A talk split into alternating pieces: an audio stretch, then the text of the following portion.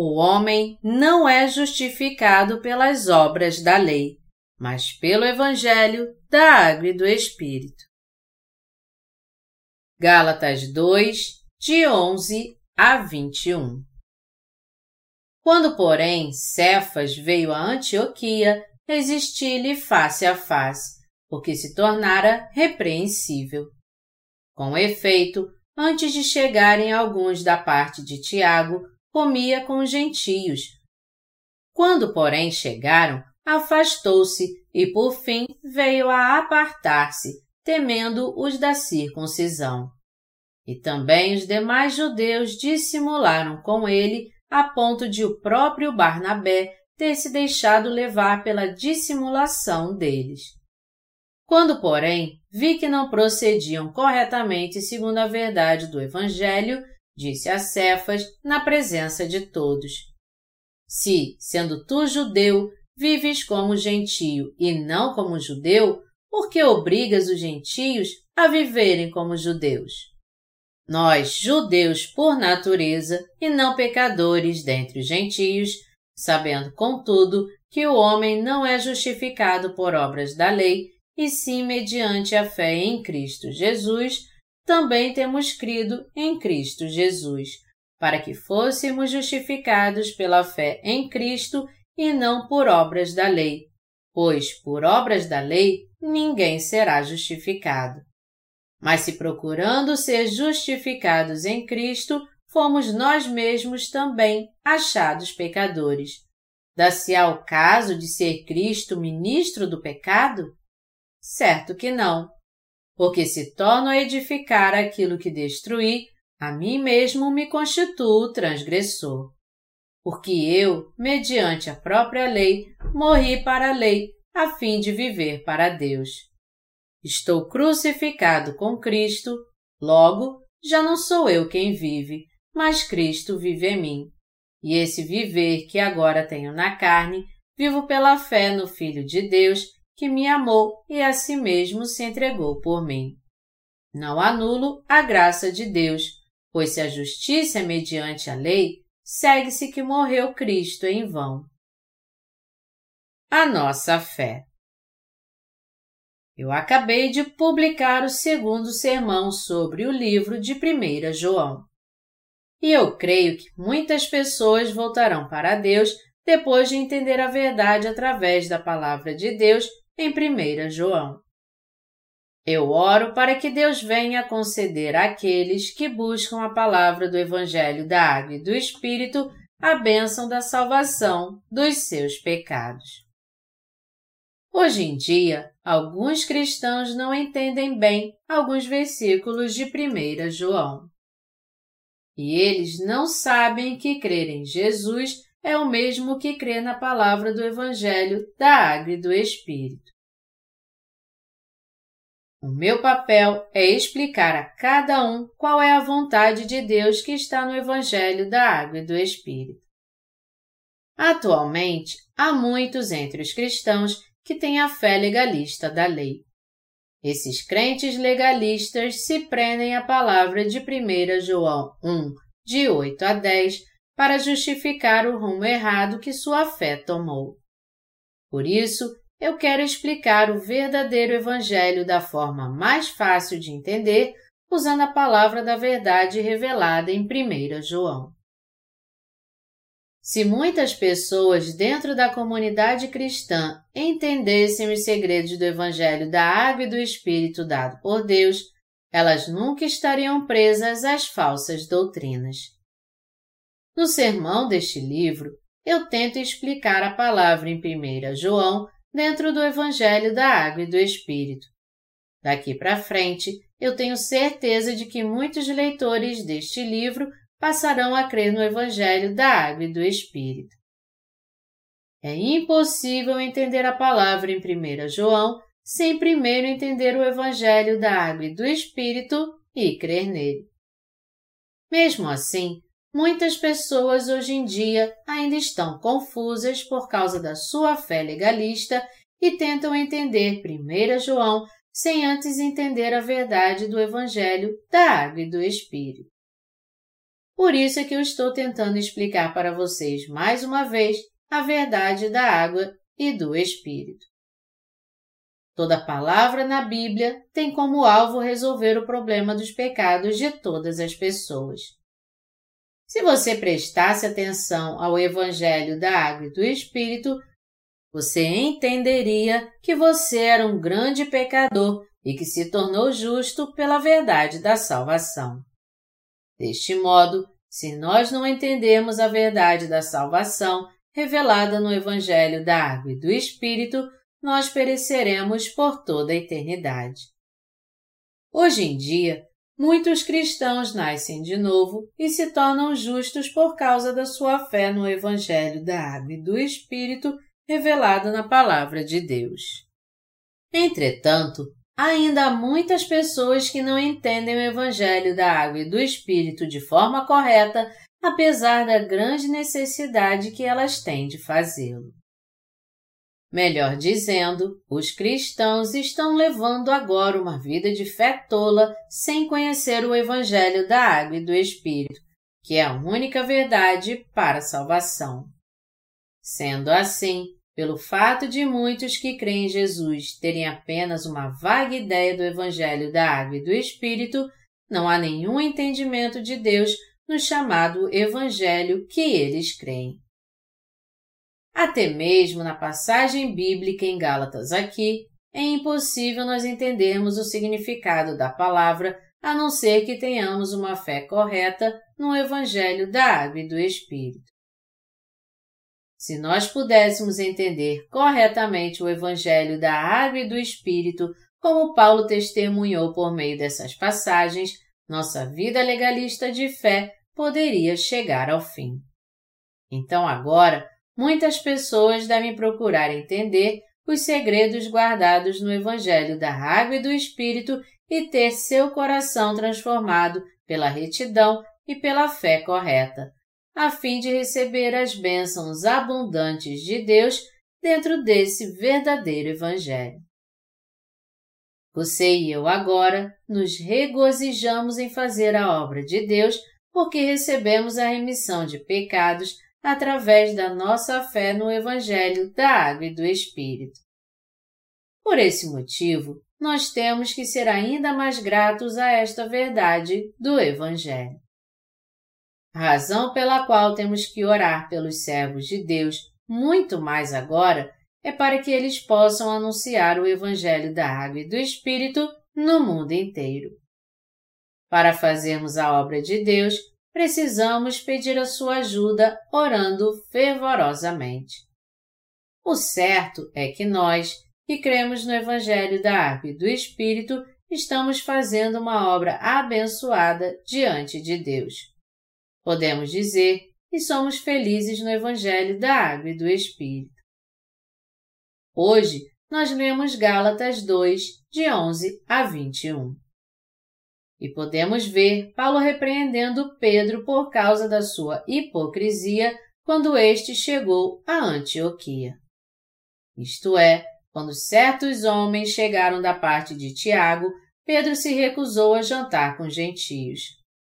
Quando o apóstolo Paulo viu essa dissimulação de Pedro, ele o repreendeu com as seguintes palavras: Se tu, sendo judeu, vives com gentios e não como judeu, por que obrigas os gentios a viver como judeus? A repreensão que Paulo deu em Pedro ajudou muito na propagação do Evangelho. Isso porque a salvação dos nossos pecados não vem das obras de justiça da lei, mas pela fé na palavra do Evangelho da Água e do Espírito. Na verdade, os cristãos podem receber a salvação de todos os seus pecados de uma vez por todas, crendo no Evangelho da Água e do Espírito. Mas eles não conseguiram fazer isso até agora porque creram em falsos evangelhos. Sendo assim, é algo muito errado eles terem uma vida de fé sem ter fé no Evangelho da Água e do Espírito. Se fôssemos bancários hipócritas na nossa vida de fé, levaríamos muitos que nos seguissem a ter uma fé hipócrita. A mesma coisa aconteceu com os crentes nos dias de Pedro, quando ele bancou o hipócrita. Na verdade, a dissimulação daqueles que nos antecederam na fé foi passada aos seus sucessores. O apóstolo Paulo disse: Eu fui chamado para pregar o evangelho aos gentios, não aos judeus. Isto é, Paulo foi um pregador do evangelho aos gentios. Deus separou Pedro e Paulo e os enviou como missionários aos judeus e aos gentios, respectivamente. Então, se Paulo foi enviado para pregar o Evangelho da Água e do Espírito aos gentios, ele teve muitas razões para se desfazer da sua fé legalista. Como apóstolo aos gentios, Paulo não pôde deixar de repreender a Pedro por causa da sua fé hipócrita. E Paulo fez isso porque percebeu que a hipocrisia de Pedro criaria obstáculos para a pregação do Evangelho entre os crentes gentios. Se Pedro tivesse feito das obras da lei uma prioridade da fé em Jesus Cristo e veio pelo Evangelho da Água e do Espírito, a verdade da salvação, pela qual nosso Senhor nos livrou de todos os nossos pecados, não poderia mais fazer brilhar a luz da salvação. O que eu estou dizendo é que, como os gentios poderiam receber a salvação de todos os seus pecados crendo no Evangelho da Água e do Espírito, se todos nós, bancando os hipócritas na nossa vida de fé, os fizéssemos crer num outro Evangelho. Toda a humanidade pode receber a salvação dos seus pecados pela fé no Evangelho da Água e do Espírito que Jesus Cristo nos deu. De outra forma, nós não poderemos receber a salvação dos nossos pecados. Ninguém pode acabar com seus pecados ao tentar obedecer à lei de Deus.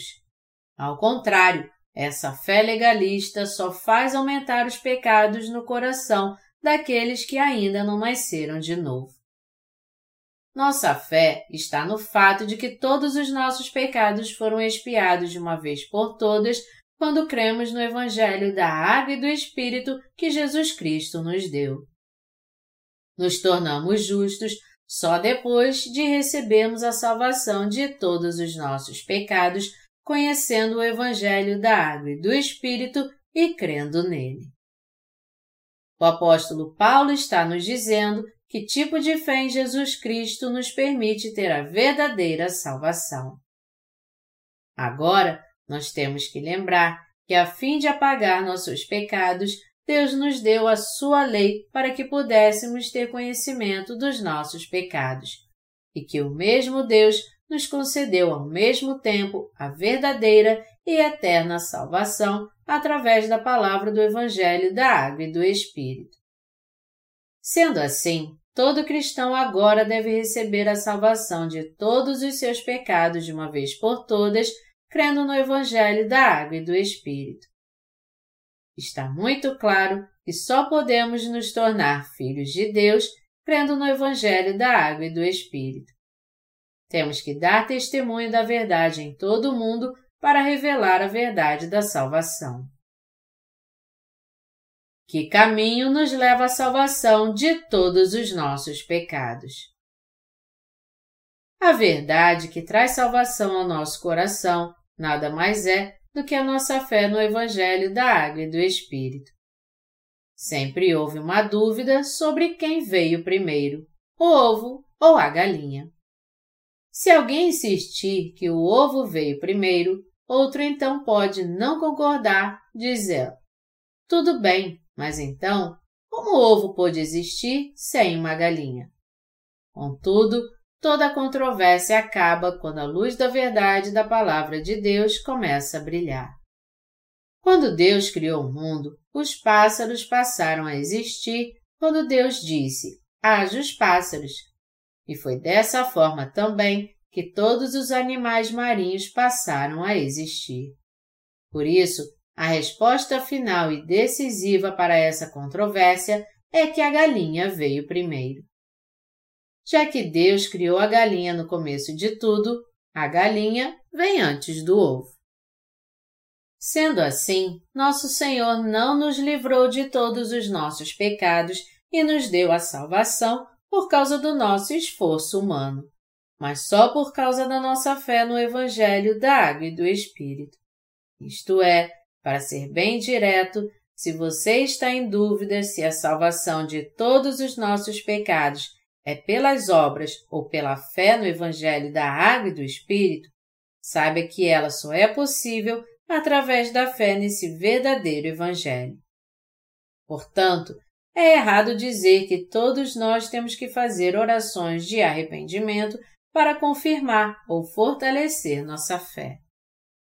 Também é uma ideia errada pensar que nós temos que nos santificar por nós mesmos para sermos salvos dos nossos pecados.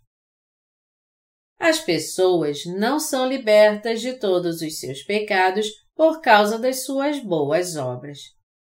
Falando francamente, o pecado de alguém só pode ser apagado quando ele crê em Jesus Cristo, que foi batizado e derramou seu sangue para expiar todos os pecados do mundo.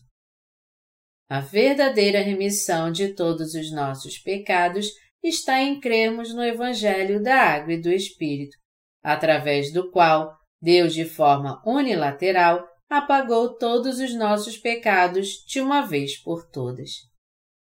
Pelo lado humano, tudo o que temos a fazer para receber a salvação é crer no Evangelho da Água e do Espírito que Jesus Cristo nos deu. O engano da doutrina do arrependimento. Uma das frequentes controvérsias do cristianismo é se a salvação é alcançada pela fé ou pelas obras. Este assunto tem que ser respondido analisando a verdade da salvação contida no Evangelho da Água e do Espírito. E essa é a única resposta. Mesmo assim, até nos dias de hoje, há muitas pessoas que creem apenas no sangue da cruz e dizem que têm que purificar todos os seus pecados diários com sua fé legalista da lei. No entanto, se você ler a palavra de Deus, você vai entender logo que o Evangelho da Água e do Espírito já purificou todos os seus pecados completamente. A Bíblia não fala somente do sangue da cruz no que se refere à verdade da salvação. Ao contrário, ela nos leva a entender profundamente a remissão de pecados, dando ênfase ao batismo que Jesus recebeu de João Batista. O que a Bíblia dá mais importância agora é se cremos ou não no Evangelho da Água e do Espírito. O Senhor está nos perguntando agora se cremos sinceramente no Evangelho da Água e do Espírito. Nós somos criaturas que precisam crer que Jesus, o Filho de Deus, veio a este mundo como sacrifício no Antigo Testamento e recebeu o batismo de João Batista, que transferiu todos os pecados do mundo para ele. E nós também precisamos crer que ele morreu na cruz e ressuscitou dentre os mortos. Nós precisamos conhecer a verdade do Evangelho da Água e do Espírito.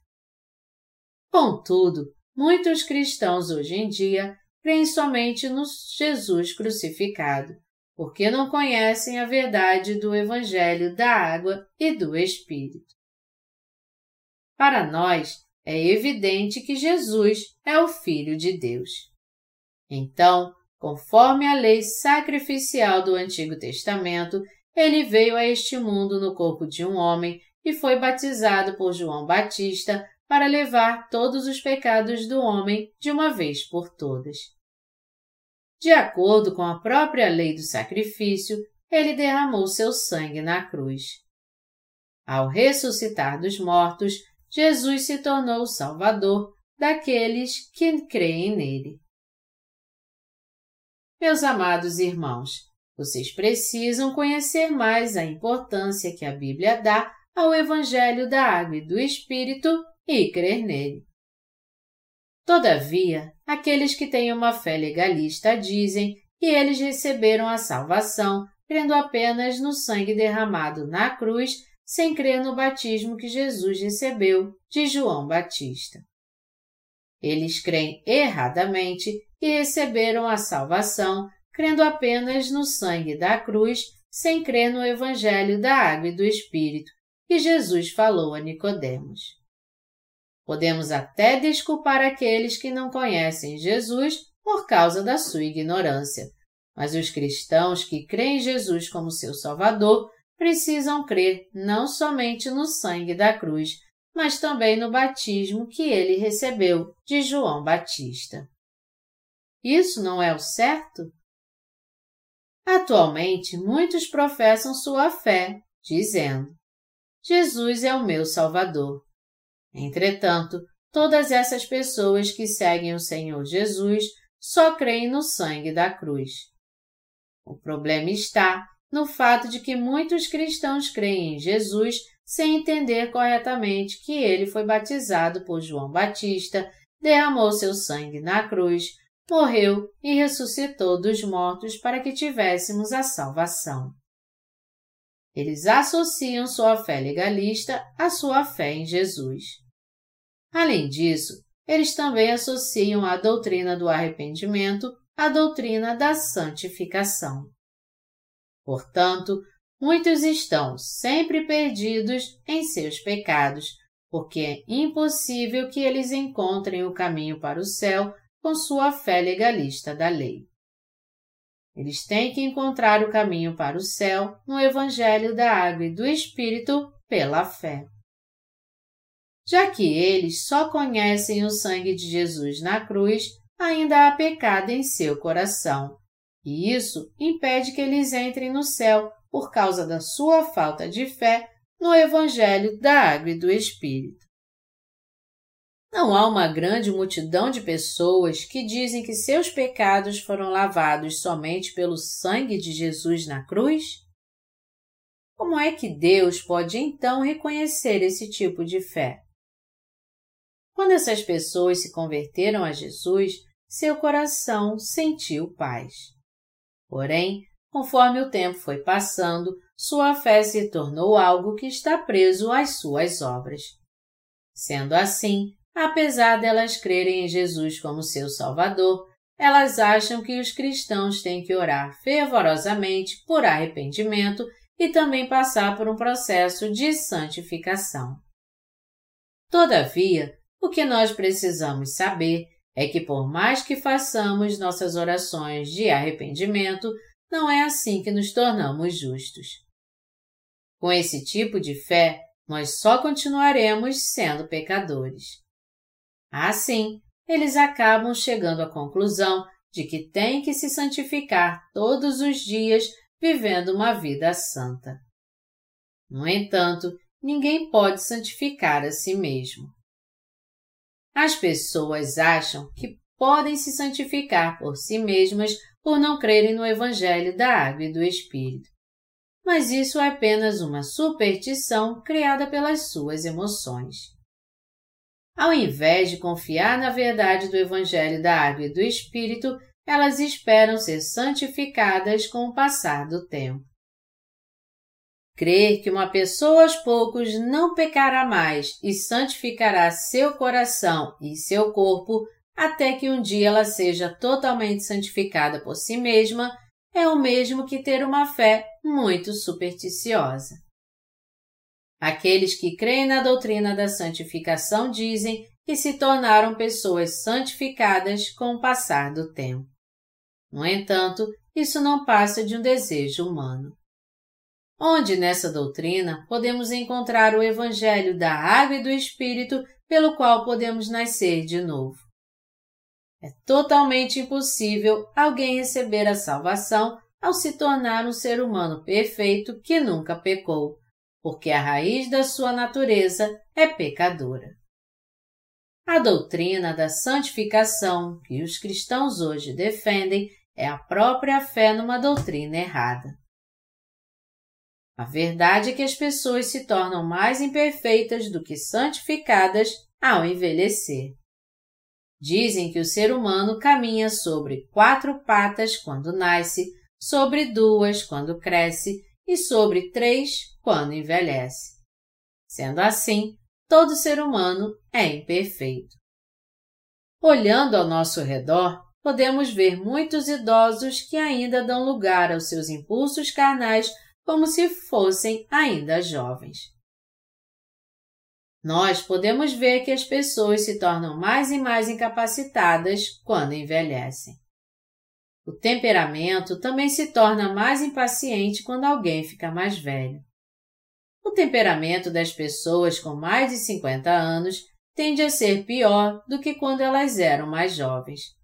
Isso porque elas não conseguem vencer a fraqueza da sua carne. Sua fraqueza é a realidade da sua existência. As pessoas que defendem a doutrina da santificação insistem que podem aprender a ser mais calmas se treinarem para suprimir a raiva no seu coração. Mas isso está longe da realidade. O corpo de uma pessoa segue os princípios físicos da carne. Se uma pessoa tivesse total autocontrole, ela também poderia controlar sua raiva. Por outro lado, se isso falhasse, sua raiva seria liberada. Então, se uma pessoa envelhece e perde o autocontrole, essa pessoa está propensa a se irritar com as mínimas coisas. Quando você leva uma vida de fé e comete um erro por não conseguir se controlar, isso acontece porque você perdeu seu autocontrole devido à perda da sua energia. Nós temos que levar uma vida de fé ao lado do Senhor porque fomos libertos de todos os nossos pecados crendo no Evangelho da Água e do Espírito. Nós servimos ao Senhor voluntariamente e com gratidão porque cremos que Ele apagou todos os nossos pecados através do Evangelho da Água e do Espírito. Estamos seguindo o Senhor para que nosso coração seja santificado e chegue à perfeição? Essa não é a verdadeira fé. A vontade de Deus não é que vivamos segundo a sua lei. Deus está nos dizendo que só precisamos crer no Evangelho da Água e do Espírito para sermos libertos de todos os nossos pecados. É claro que nós não podemos esquecer que sempre cedemos às nossas fraquezas porque nossa carne é fraca. No entanto, aqueles que de fato creem são totalmente justos, porque da parte de Deus todos os seus pecados foram de uma vez por todas purificados pela verdade do Evangelho da Água e do Espírito. Porque fomos libertos de todos os nossos pecados pela fé nesse verdadeiro Evangelho, todos os pecados que nós cometemos contra Deus todos os dias foram completamente purificados pela nossa fé também. Agora, temos que viver pela fé no Evangelho da Água e do Espírito, dando graças a Deus. Devemos nos lembrar do nosso Senhor, que anulou todos os nossos pecados, meditando sempre no Evangelho da Água e do Espírito. Agora, nós temos que dar graças a Deus pela fé. Quando confessamos a Deus as deficiências da nossa carne de forma correta, nós entendemos plenamente que nosso Senhor apagou todos os pecados que cometemos por causa dessas deficiências. A confissão fiel diante de Deus vem de alguém que crê que nosso Senhor libertou seres deficientes como nós de todos os seus pecados com o Evangelho da Água e do Espírito. Quando você e eu olhamos novamente agora para o Evangelho da Água e do Espírito e confessamos nossos pecados a Deus, nosso coração se enche de paz e alegria por entendermos que nosso Senhor apagou todos os nossos pecados pela verdade desse Evangelho. Portanto, nós podemos viver diante de Deus sem nenhum pecado e cheios de gratidão.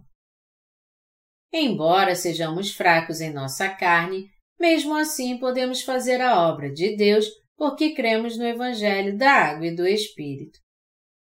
Nós cremos que o Evangelho da Água e do Espírito, pelo poder de Deus, nos redime de todos os nossos pecados. Nós também cremos que nossa fé nesse Evangelho não vem de nenhuma obra ou esforço humano. Finalmente, nós cremos que nosso esforço e nossas obras não acrescentam nada no que se refere à salvação. O apóstolo Paulo disse que não poderia abandonar a verdadeira fé. Por causa disso, o apóstolo Paulo disse em Gálatas 2, de 17 a 20. Mas se procurando ser justificados em Cristo, fomos nós mesmos também achados pecadores, dá-se-á o caso de ser Cristo ministro do pecado? Certo que não. Porque se torno a edificar aquilo que destruí, a mim mesmo me constituo transgressor. Porque eu, mediante a própria lei, morri para a lei, a fim de viver para Deus. Estou crucificado com Cristo. Logo, já não sou eu quem vive, mas Cristo vive em mim. E esse viver que agora tenho na carne, vivo pela fé no Filho de Deus, que me amou e a si mesmo se entregou por mim. Da mesma forma, a razão pela qual você e eu cremos no Evangelho da Água e do Espírito que Jesus nos deu é para recebermos a salvação de todos os nossos pecados e nos tornarmos justos. Nós cremos que Jesus Cristo apagou todos os nossos pecados pelo Evangelho da Água e do Espírito. Apesar de nós termos crido em Jesus para nos tornar justos, se nós continuássemos sendo pecadores depois de nos convertermos, poderíamos dizer então que Jesus é um ministro do pecado? Claro que não. Jesus Cristo nos livrou de todos os nossos pecados de uma vez por todas pelo Evangelho da Água e do Espírito.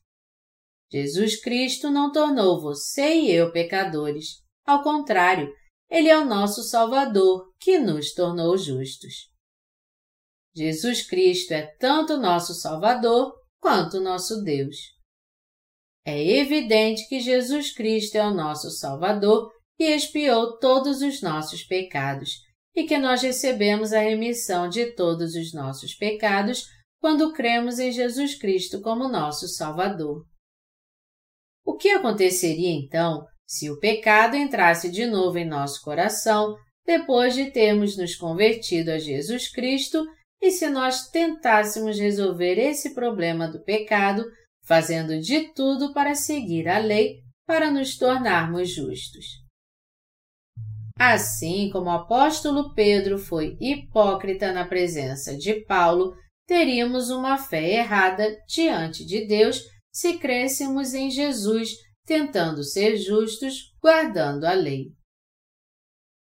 Referindo-se a esse mesmo assunto, o apóstolo Paulo disse que se ele tivesse agido assim, ele mesmo teria se tornado um transgressor. Ser hipócrita e levar uma vida de fé legalista segundo a lei faz de alguém um transgressor. Nós temos que prestar atenção na maneira severa que o apóstolo Paulo repreendeu a Pedro por causa do seu erro. Como é que você pode dizer aos gentios para guardar toda a lei se você, sendo judeu, não consegue guardar todas elas? O que Paulo está dizendo aqui é que Pedro e os seus seguidores cometeram uma terrível transgressão diante de Deus. Por isso, Paulo disse: Como resultado, você rejeitou o justo amor de Deus por não crer na verdade do Evangelho da Água e do Espírito dado por Deus. Se você continuar sendo hipócrita, você não poderá ser liberto de todos os seus pecados. O Evangelho da Água e do Espírito é o dom da salvação que livra todo pecador de todos os seus pecados, revelando a ele a justiça de Deus. Demonstrar sua própria fé sendo hipócrita não seria somente um grande erro, mas também uma rebelião contra o verdadeiro Evangelho da Água e do Espírito. Temos que estar cientes disso. Isto é, Ser hipócrita, tendo uma fé legalista, é um erro terrível cometido contra Deus, que nos ama incondicionalmente com o Evangelho da Água e do Espírito.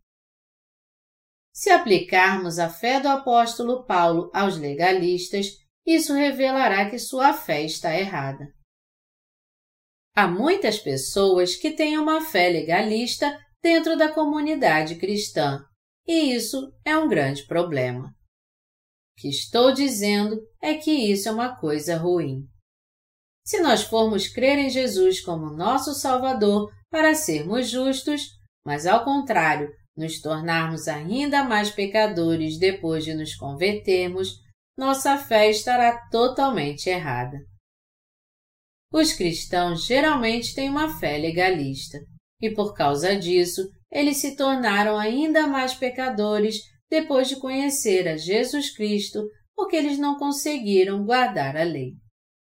Mas mesmo assim, eles acham que receberam a salvação de todos os seus pecados. Afinal de contas, eles passaram a confiar na doutrina do arrependimento e na doutrina da santificação, com esperança de que Jesus tivesse misericórdia deles por estarem tentando de todo jeito guardar a lei. Jesus é uma criatura? Não, Jesus é Deus. Ele, em sua justiça, condena os pecados dos que não creem no Evangelho da Água e do Espírito com fogo, mas presenteia os crentes com o galardão da vida eterna. Por essa razão, temos que reconhecer que não podemos ser santificados por mais que guardemos bem a lei. Essas doutrinas vão diretamente contra a fé no Evangelho da Água e do Espírito dado por Deus. Essa fé é vã. Somente aqueles que creem no Evangelho da Água e do Espírito são libertos de todos os seus pecados. Já que somos incapazes de guardar a lei de Deus, nosso Senhor sacrificou seu próprio corpo como propiciação ao Pai, sendo batizado por João Batista e derramando seu sangue na cruz, e cumpriu o perfeito amor da salvação.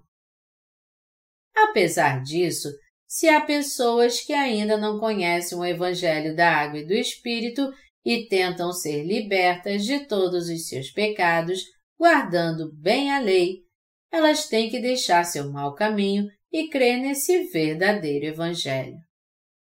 Se ainda existem aqueles que caíram por causa da doutrina da santificação, eles têm que entender que estão cometendo um pecado indo direto contra o Evangelho da Água e do Espírito dado por Deus. Não podemos cometer o pecado de ir contra a salvação dada por Deus. Agora, Paulo fala da essência da sua fé, o que ele declara na famosa passagem de Gálatas 2, 20. Todo cristão tem que compreender essa passagem. Se olharmos para Gálatas 2,19, o versículo diz: Porque eu, mediante a própria lei, morri para a lei, a fim de viver para Deus. O apóstolo Paulo disse que havia morrido para a lei por causa da dureza da lei de Deus. Quando ele viu seu reflexo diante de Deus segundo a lei, ele descobriu que a lei falava do seu próprio pecado. Nós não temos como deixar de ser pecadores e não podemos fugir do juízo de Deus, porque a justa lei de Deus diz que o salário do pecado é a morte.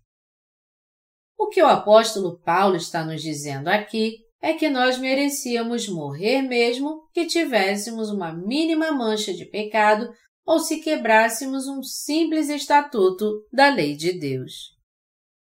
Nós temos que reconhecer que a lei de Deus é muito dura e por isso nos tornamos aqueles que foram condenados à morte por essa mesma lei. Os cristãos comuns não reconhecem a dureza da lei de Deus e se consideram pecadores dentro dos seus próprios padrões. Essa visão está completamente errada. Ninguém pode ir para o inferno ou se tornar um pecador por causa dos seus próprios padrões. Deus nos deu sua lei e aqueles que quebram essa lei se tornam transgressores que pecam contra Deus. Estes transgressores foram julgados e receberam julgamento segundo a justa lei de Deus. É a própria lei de Deus que afirma que o salário do pecado é a morte. Mas o dom de Deus é a vida eterna que está em Cristo Jesus. Os crentes do Evangelho da Água e do Espírito foram libertos de todos os seus pecados, porque Jesus Cristo levou todos eles sobre si ao ser batizado e porque ele derramou seu sangue até a morte na cruz. Você já morreu para a lei de Deus? Assim como o apóstolo Paulo reconheceu a palavra de Deus e creu nela, você e eu temos que fazer a mesma coisa. Nós temos que reconhecer que Deus está vivo e que Ele nos deu a lei. Nós que somos humanos não podemos guardar a lei de Deus e continuarmos pecando nossa vida inteira. Então, se formos julgados segundo a lei de Deus, seremos enviados ao inferno com toda a justiça. Isso porque a lei de Deus é muito santa e porque as pessoas inevitavelmente nascem neste mundo com o pecado inato. A lei de Deus declara: o salário do pecado é a morte isto é, os pecadores serão lançados no inferno. Nós reconhecemos toda a palavra de Deus. Ela diz: Porque eu, mediante a própria lei, morri para a lei, a fim de viver para Deus. Nós temos que morrer para a lei a fim de vivermos para Deus. Deus livrou você e eu de todos os nossos pecados através do Evangelho da Água e do Espírito. Purificou todos os nossos pecados e nos adotou como seus filhos sem pecado ao enviar seu Filho, nosso Senhor Jesus Cristo, a este mundo. Nós cremos de coração na salvação que veio pelo Evangelho da Água e do Espírito. Aqueles que creem em Jesus Cristo como nós são os filhos de Deus que receberam a salvação dos seus pecados. Meus amados irmãos, vocês creem de coração que Deus livrou vocês de todos os seus pecados? Se creem, essa é a verdadeira fé. Por isso, a Bíblia diz: E conhecereis a verdade, e a verdade vos libertará. João 8, 32. A verdade do Evangelho da Água e do Espírito nos libertou de todos os nossos pecados, nos tornou filhos e povo de Deus, nos livrou de todo juízo por causa dos nossos pecados e nos fez verdadeiramente pessoas livres. Por crermos nesse verdadeiro Evangelho, nos tornamos filhos de Deus e recebemos a salvação de todos os nossos pecados, por mais que nosso coração fosse fraco. Meus amados irmãos, vocês creem nisso? Eu tenho certeza que sim. Seria impossível alguém que não recebeu a remissão de pecados pregar o verdadeiro Evangelho. A não ser que alguém creia no Evangelho da Água e do Espírito ele não poderá pregar esse verdadeiro Evangelho. Até mesmo o maior de todos os evangelistas deste mundo não pode pregar o Evangelho da Água e do Espírito sem primeiro crer nesse Evangelho. Eles podem falar simplesmente de uma doutrina religiosa, mas não podem testemunhar ao mundo o Evangelho da Água e do Espírito. Você tem que entender que o Evangelho da Água e do Espírito é tão maravilhoso que nem todo mundo pode compartilhá-lo com você. O apóstolo Paulo declarou que havia morrido para a lei para viver para Deus. Eu creio que Deus me livrou de todos os meus pecados com o Evangelho da Água e do Espírito. Por isso, eu morri com Cristo, mas ressuscitei com Ele também. Eu me tornei pecador crendo na lei e me tornei justo pela fé no Evangelho da Água e do Espírito. Nós agora fomos feitos filhos de Deus e seus servos.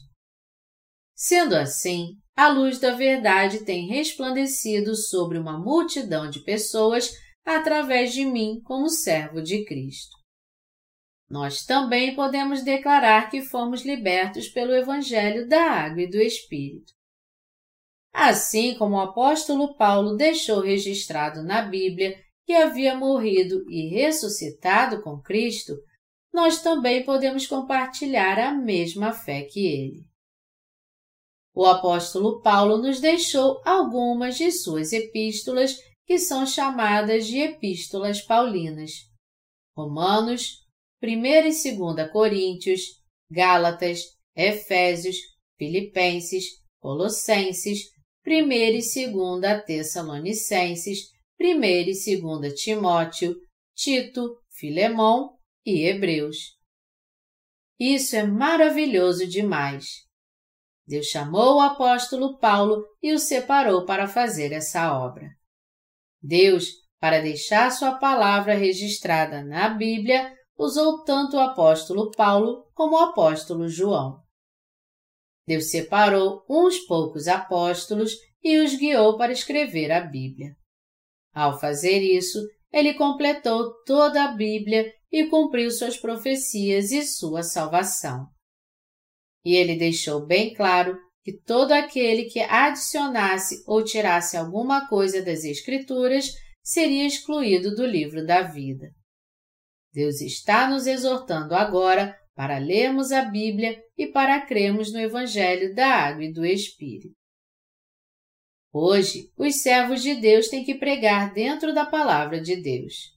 Melhor dizendo, os servos de Deus têm a obrigação de pregar a palavra de Deus e não suas próprias palavras. Além disso, eles têm que dar testemunho da palavra de Deus à luz da palavra do Evangelho da Água e do Espírito. Portanto, tanto aqueles que pregam a palavra de Deus quanto aqueles que a ouvem nunca errarão, contanto que eles falem da palavra e a aceitem em seu coração pela fé. Jesus Cristo se tornou o verdadeiro Salvador que nos livrou de todos os nossos pecados, vindo pelo Evangelho da Água e do Espírito. O apóstolo Paulo também podia fazer a verdadeira confissão de fé porque ele cria na verdade do Evangelho da Água e do Espírito. Nós podemos ter certeza disso pela passagem bíblica que vimos aqui. Estou crucificado com Cristo. Logo, já não sou eu quem vive, mas Cristo vive em mim. E esse viver que agora tenho na carne, vivo pela fé no Filho de Deus, que me amou e a si mesmo se entregou por mim. Gálatas 2, de 19 a 20. Não podemos receber a salvação de todos os nossos pecados não apenas pelas obras da lei, mas crendo em nosso coração no Evangelho da Água e do Espírito que Jesus Cristo nos deu. Nós nos tornamos justos, filhos de Deus, recebemos a vida eterna de Deus e nos tornamos servos de Deus, aceitando de coração a salvação que Ele nos deu através da nossa fé no Evangelho da Água e do Espírito.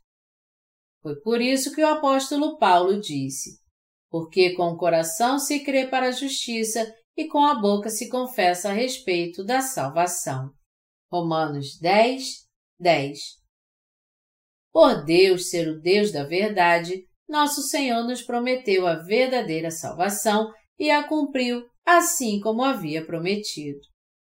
Deus apagou todos os nossos pecados pelo Evangelho da Água e do Espírito e nos adotou como filhos. Nós podemos receber a salvação de todos os nossos pecados crendo de coração na Sua salvação e no seu amor através do Evangelho da Água e do Espírito. O apóstolo Paulo compara aqui a graça da salvação de Deus com a lei em relação a nós. Nós recebemos a salvação de todos os nossos pecados, morremos e ressuscitamos com Cristo para nos tornar servos da justiça de Deus pela fé no Evangelho da Água e do Espírito que o Filho de Deus nos deu. Se vivermos o resto de nossas vidas como servos da justiça de Deus, nós seremos vasos de honra e glória no reino milenial, assim como Deus prometeu em Sua palavra. Ao recebermos a vida eterna de Deus, nós viveremos para a eternidade e também usufruiremos toda a honra e glória ao lado de Deus.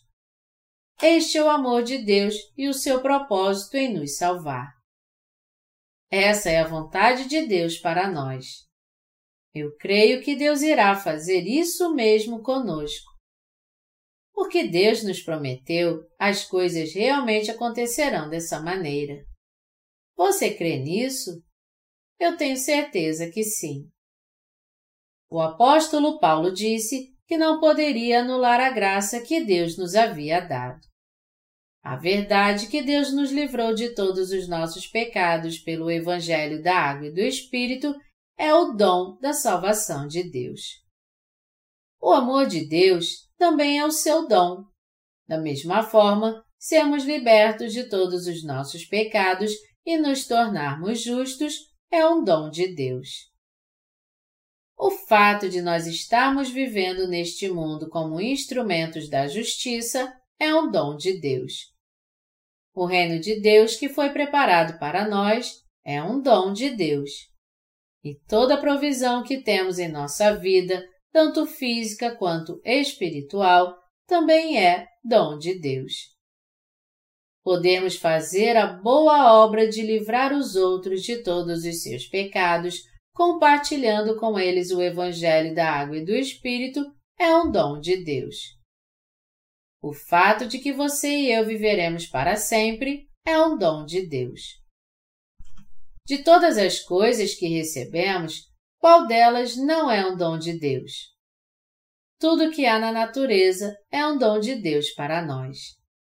Nós cremos em tudo isso de todo o coração. Cremos que Deus nos adotou como seus filhos, nos fez servos da sua justiça e prometeu compartilhar conosco a glória e a honra que virá no futuro, porque Ele nos ama. Meus amados irmãos, não devemos nunca rejeitar o amor de Deus e o dom da salvação que veio a nós pelo Evangelho da Água e do Espírito. Nós temos que conhecer esse verdadeiro Evangelho. Deus jamais anulará a salvação que Ele nos deu. Por isso, nós não devemos desprezar o Evangelho da Água e do Espírito nos dado por Deus e bem desobedecê-lo. Qual o maior pecado que uma pessoa pode cometer contra Deus? Não crer no poder do Evangelho da Água e do Espírito. O maior pecado de todos nós é rejeitar o Evangelho da Água e do Espírito, que é o amor de Deus, quando temos pleno conhecimento dele. O apóstolo João disse em suas epístolas que, mesmo que as pessoas pequem frequentemente contra Deus, elas não devem cometer contra ele o pecado que é imperdoável.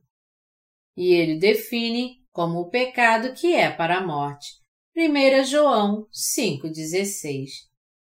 Deste modo, o apóstolo João está nos dizendo que nós não devemos cometer o pecado que é imperdoável. Este não é um pecado comum que cometemos todos os dias, mas o pecado de desobedecer ao Evangelho da Água e do Espírito dado por Deus. Isso quer dizer que nós não devemos rejeitar a graça da salvação de Deus. Ao contrário, ao recebermos o dom da graça de Deus pela fé, nós temos que ser eternamente gratos a Ele. Temos que crer nele eternamente e louvá-lo eternamente. A vontade de Deus é que aceitemos todas as suas bênçãos e as aproveitemos com ações de graça. Sendo assim, nós devemos crer que Deus nos dará honra e glória para toda a eternidade quando recebermos pela fé o dom da salvação dado por Deus. E isso diz respeito a você e a mim também nós recebemos o dom de Deus com ações de graças e o louvamos. Que tipo de pessoas nós nos tornamos? O apóstolo Paulo concluiu o capítulo 2 de Gálatas assim: Não anulo a graça de Deus, pois se a justiça é mediante a lei, segue-se que morreu Cristo em vão. Gálatas 2, 21. Se podemos nos tornar justos diante de Deus através da nossa fé legalista na lei, fazendo orações de arrependimento e tentando nos santificar, Jesus Cristo então foi batizado e morreu por você e por mim em vão. Meus amados irmãos, seria correto se nós tornássemos vão o batismo e a morte de Jesus Cristo? Nós não devemos fazer da salvação que o Senhor nos deu uma questão de vaidade. De acordo com a visão humana, a pior coisa que poderia acontecer a uma pessoa seria morrer antes dos seus pais. Sendo assim, qual seria o maior pecado cometido contra Deus? Seria não crer que Jesus Cristo se tornou nosso perfeito Salvador ao vir a este mundo, ao ser batizado para levar todos os pecados deste mundo sobre si, ao derramar seu sangue na cruz para expiar todos os nossos pecados e ao ressuscitar dos mortos. Se desprezarmos o amor da salvação de Jesus, pelo qual ele entregou sua própria vida para nos dar uma nova vida pelo seu batismo e seu sangue derramado, estaremos cometendo o maior de todos os pecados. Todo aquele que blasfemar contra o Espírito Santo não será perdoado e perecerá. Mateus 12, 31 Ninguém deve cometer o pecado de blasfemar contra o Espírito Santo. Vocês estão entendendo? Então, quando vocês falarem do Evangelho da Água e do Espírito, vocês devem sempre fazer isso com fé e nunca parar. E mesmo que a princípio as pessoas aceitem de forma simples o Evangelho da Água e do Espírito, será pregando sempre o Evangelho para cada uma delas que ele ficará profundamente gravado em seu coração. A fé no Evangelho da Água e do Espírito tem que criar raízes no coração das pessoas. Nós temos que aceitar a verdade do Evangelho com nosso intelecto, nossa vontade e nossas emoções. O que estou dizendo é que temos que ser pessoas que conhecem muito bem a verdade e creem nela, que possuem o amor de Deus e que o coloquem em prática através das obras. Nós não podemos tornar em vão a vinda de Jesus Cristo a este mundo, nem seu batismo, morte e ressurreição. Se nós não crermos no Evangelho da Água e do Espírito, certamente seremos julgados por causa desse pecado.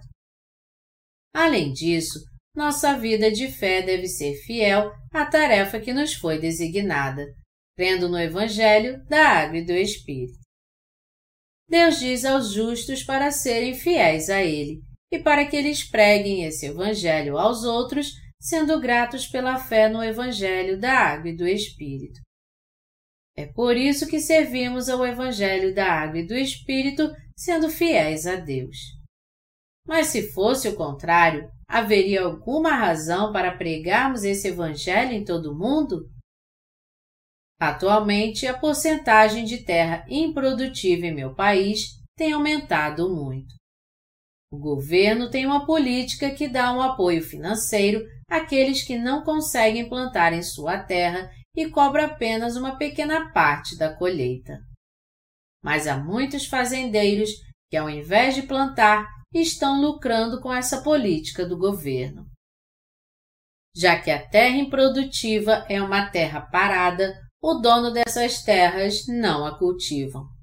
Por isso, se formos ver essas terras improdutivas, nós não encontraremos nenhum puro grão, mas apenas ervas daninhas por toda a parte. Veja os campos no outono e compare a terra improdutiva com o solo normal. Num solo normal, você pode encontrar puros grãos com muito poucas ervas. Mas tudo que você encontra numa terra improdutiva são ervas daninhas.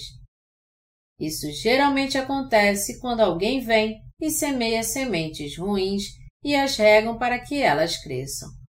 Este mundo é igual a essa ilustração. Para que não tornemos vã a graça de Deus, nós temos que nos tornar justos crendo com o nosso coração no Evangelho da Água e do Espírito, recebendo a salvação e vivendo o resto de nossas vidas plantando sementes de salvação ao anunciarmos o verdadeiro Evangelho. O apóstolo Paulo disse: Estou crucificado com Cristo. Logo, já não sou eu quem vive, mas Cristo vive em mim.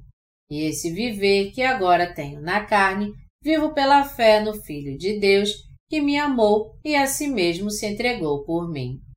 Gálatas 2, de 19 a 20. Assim como esse versículo bíblico, se Deus nos deu a verdadeira salvação pelo Evangelho da Água e do Espírito por meio de Jesus Cristo, nós temos que servir a esse Evangelho verdadeiro pela fé e anunciá-lo no mundo inteiro. Se não servirmos ao Evangelho da Água e do Espírito, nem vivermos corretamente para o resto de nossas vidas, apesar de termos sido salvos de todos os nossos pecados, todo tipo de pensamentos impuros encherá nosso coração.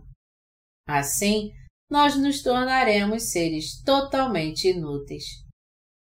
Você e eu sempre temos que cuidar do nosso coração com o Evangelho da Água e do Espírito. Enquanto nós servimos ao Evangelho da Água e do Espírito, nós nunca podemos esquecer de cuidar do nosso coração. Mesmo que a terra improdutiva possa trazer algum conforto físico para o fazendeiro, no final ela só produz ervas não comestíveis. A terra só produz uma ótima colheita depois que é cultivada, arada, fertilizada e regada. Meus amados irmãos, vocês querem se tornar inúteis e até mesmo nocivos só para ter um pouco de conforto em sua vida? Nós não podemos deixar que o desejo do nosso coração nos impeça de servir ao Evangelho da Água e do Espírito. Se nós não servirmos ao Evangelho da Água e do Espírito, ervas daninhas e todo tipo de maus pensamentos crescerão em nosso coração. Assim, nós encontraremos a morte inevitavelmente. Nosso coração está limpo porque cremos no Evangelho da Água e do Espírito e o servimos. E se não fizermos isso agora, nosso coração com certeza será maculado. Na Bíblia, o joio significa os filhos do maligno. Mateus 13, 30. No entanto, é uma vergonha que ainda existam aqueles que, sem razão alguma, se acham grande coisa. Algumas pessoas até dizem que o joio tem seu valor porque ele dá frutos. De fato, é uma vergonha que algumas pessoas não consigam ver que são sementes ruins que dão muito trabalho para serem arrancadas do campo. Esta é a palavra de Deus. Falando francamente, as pessoas que não servem ao Evangelho da Água e do Espírito se tornam pessoas más. E é por isso que eu digo a vocês para servir ao Evangelho da Água e do Espírito, mesmo que seja muito difícil para vocês fazer isso. Se negarmos nossos pensamentos carnais e servirmos ao Evangelho da Água e do Espírito, nós daremos muitos frutos por causa deste Evangelho que servirmos. E não somente daremos frutos espirituais e cresceremos na fé, mas também daremos muitos frutos materiais. Eu sou feliz por causa de Deus e do Evangelho da Água e do Espírito. E eu sou grato também eu me alegro muito por fazer a obra de Deus. Quanto mais eu sirvo ao Evangelho da Água e do Espírito, e quanto mais eu sou paciente, mais eu sinto o Espírito Santo trabalhando poderosamente em meu coração, me confortando, fortalecendo e abençoando muito mais.